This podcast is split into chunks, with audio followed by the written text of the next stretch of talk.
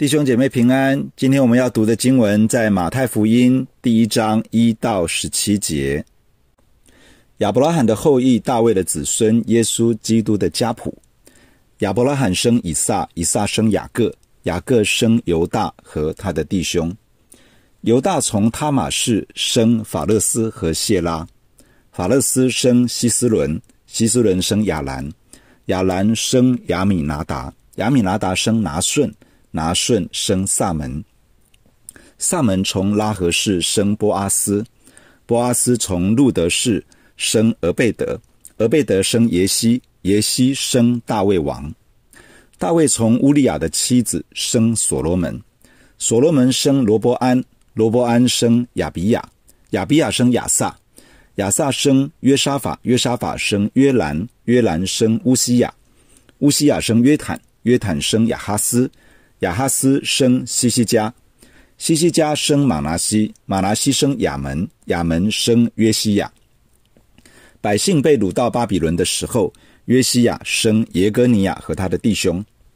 迁到巴比伦之后，耶哥尼亚生萨拉铁，萨拉铁生所罗巴伯，所罗巴伯生亚比玉，亚比玉生以利亚敬，以利亚敬生亚索，亚索生撒都，撒都生亚金。亚金生以律，以律生以利亚撒，以利亚撒生马旦，马旦生雅各，雅各生约瑟，就是玛利亚的丈夫。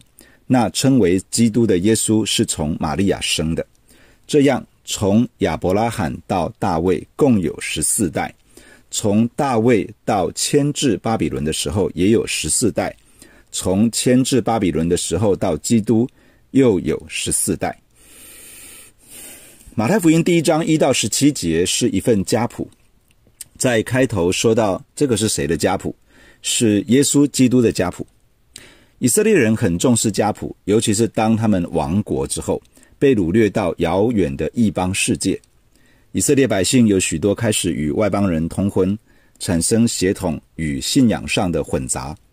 当他们从被掳到之地回到家乡巴勒斯坦的时候，为了确认一个人是不是真的具有上帝选民的血统，他们就是透过家谱来做确认。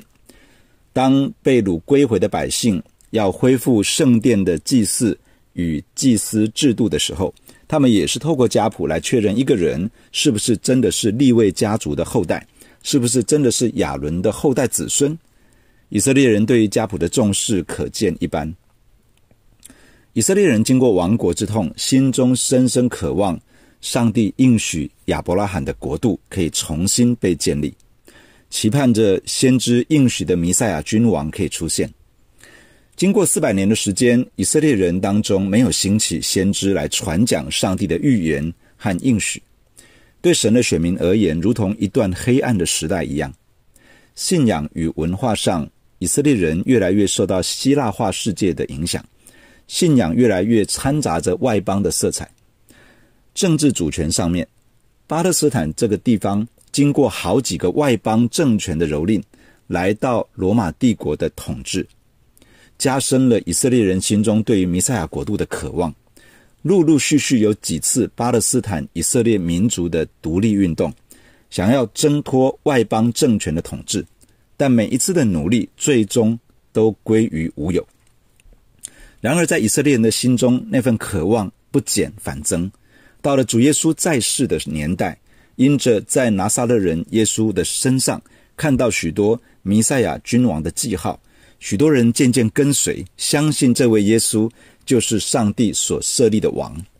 然而，拿撒勒人耶稣最终还是被抓，并被罗马巡抚判了死罪，钉在十字架上。这下子问题来了，他真的是弥赛亚？他真的是基督吗？马太福音开头的家谱就是要清楚地指出，这位拿撒勒的耶稣正是上帝所应许的弥赛亚君王，或者说基督君王。而这位上帝所设立的君王所带来的国度是一个怎么样的国度？要如何成为这个国度的子民？要如何过这个国度里面的生活？从马太福音的分享。这些将会一点一滴的陈述出来。从今天的经文，我们有几大的几点来跟大家分享。第一，耶稣基督是上帝所应许的救主与君王。这份家谱说，耶稣基督是亚伯拉罕的后裔，是大卫的子孙。后裔原来的文字是儿子，子孙原来的文字也是儿子，而且在大卫的儿子与亚伯拉罕的儿子前面都有一个定冠词，指的是那一个特定的儿子。所以马太福音的开头原来是这样表达。大卫的那个儿子，亚伯拉罕的那个儿子，耶稣基督的家谱。大卫的那个儿子在讲什么呢？撒母耳记下七章十二节，耶华神透过先知拿单向大卫说：“你受数满足，与你列祖同睡的时候，我必使你的后裔接续你的位，我也必坚定他的国。”这个后裔在当时最直接的理解是在讲所罗门王。但是在诗篇里面提到上帝与大卫立约的时候，却呈现了另外一个面貌。诗篇八十九篇二十八到二十九节，在这里面说：“我要为他存留我的慈爱，直到永远。我与他立的约必要坚定。”这个他是指大卫。我也要使他的后裔存到永远，使他的宝座如天之久。在这里明显有一个超越地上国度的应许。而大卫的那一个后裔将成为这个直到永远的国度的君王。以色列人渐渐明白一件事情：原来上帝应许的大卫的后裔、大卫的儿子，其实另有所指，指的是弥赛亚君王，也就是基督。这个基督所治理的国度将会存到永永远远。亚伯拉罕的儿子又在讲什么呢？当亚伯拉罕献上以撒。神向亚伯拉罕显现，与他立约。创世纪二十二章十八节，耶和华神这样对他说：“地上万国都必因你的后裔得福，因为你听从了我的话。”你的后裔是一个特定的后裔。以色列人后来明白，这个亚伯拉罕的后裔，或者说儿子，其实就是上帝要兴起治理以色列的王，而这位君王。不单是治理以色列，还要治理万国万邦，成为地上万国的祝福。马太福音的家谱就是要让我们知道，拿撒勒人耶稣这位以色列人等候已久的君王、拯救者，也就是救主。他不只是以色列人的君王与拯救者，他要成为全世界各国的君王与救主。他将要带来的不是这个世界所熟悉的国度。而是一个属天的上帝的国度，他要把我们带进到这个国度之中，而且这个国度还要扩及到世界上的每一个角落。第二个点，我们要分享的是，上帝胜过人的罪与软弱，成就他的应许。从圣经的脉络来看，上帝透过亚伯拉罕兴起一个民族，而透过这个民族建立了一个国家，名叫以色列。上帝要透过这个以色列民族，将全人类的救主与君王带到这个地上来，更新改变整个的世界，可以脱离罪恶权势的影响，进入上帝的祝福。然而，在以色列人的历史中，却充满了许多问题。罪恶权势几乎毁掉这个国家与民族。从这个家谱中，我们其实已经可以看到一个大概。犹大因为私心与情欲的发动，最后与自己的媳妇发生了关系，生下了法勒斯和谢拉。大卫落入淫乱的罪中，又设计谋杀了乌利亚，夺走乌利亚的妻子，和他生下所罗门。整个以色列国因为拜偶像而失去上帝的祝福，国家分裂，陷入混乱，最后北国以色列与南国犹大陆续亡于敌国。以色列民族遭到杀戮，剩下的精英被掳掠到巴比伦，只剩下极度穷乏的百姓留在巴勒斯坦，基本上已经看不到上帝应许成就的可能性。但是这份家谱让我们看见，即便人在败坏的辖制之下，即便人一次又一次的失败跌倒，被罪恶所胜。即便人已经被仇敌辖制到看不见希望，但是上帝仍旧没有松手。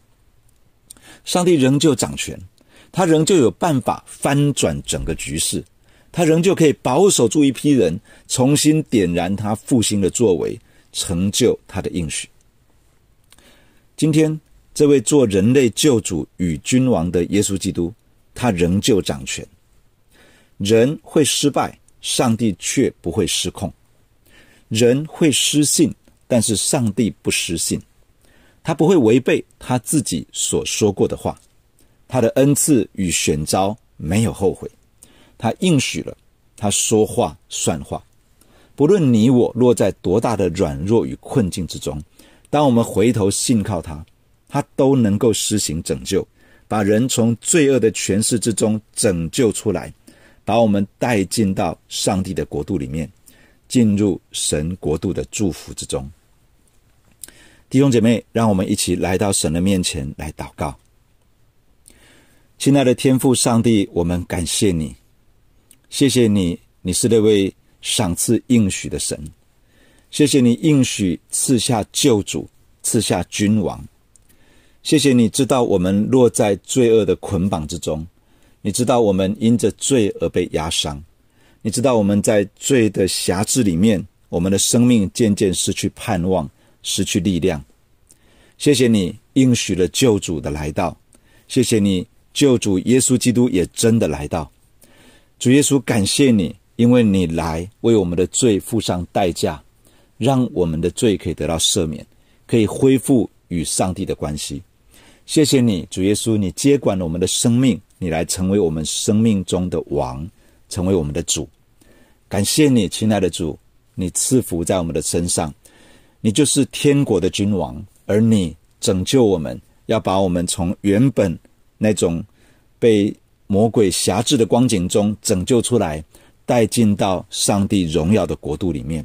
谢谢你要把一个新的生活赐给我们，谢谢你要把一种新的生命样式赐给我们，谢谢你要把我们带进到上帝国度里面一个全新的生活之中。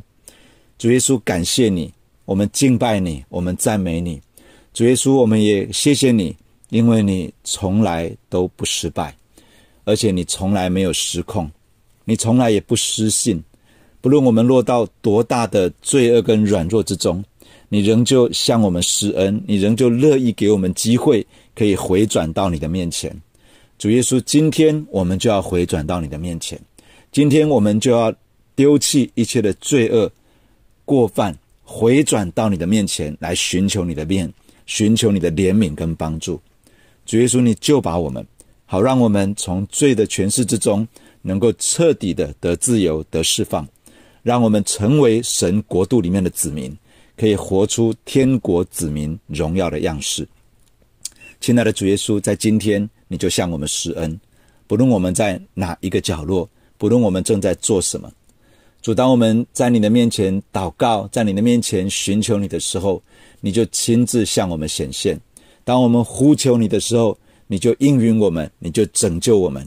你就使我们的心里有能力，使我们可以依靠你的恩典，重新的站立起来。主耶稣，求你赐福在我们的身上，赐福在我们这新的一天当中，与我们同在。谢谢你听我们的祷告，我们把自己交托在你的手中，感谢你，奉耶稣基督的圣名，阿门。假如你喜欢我们的分享，欢迎订阅并关注这个频道。假如你从今天的分享当中得到帮助，欢迎你分享给更多的人。愿上帝祝福你，阿门。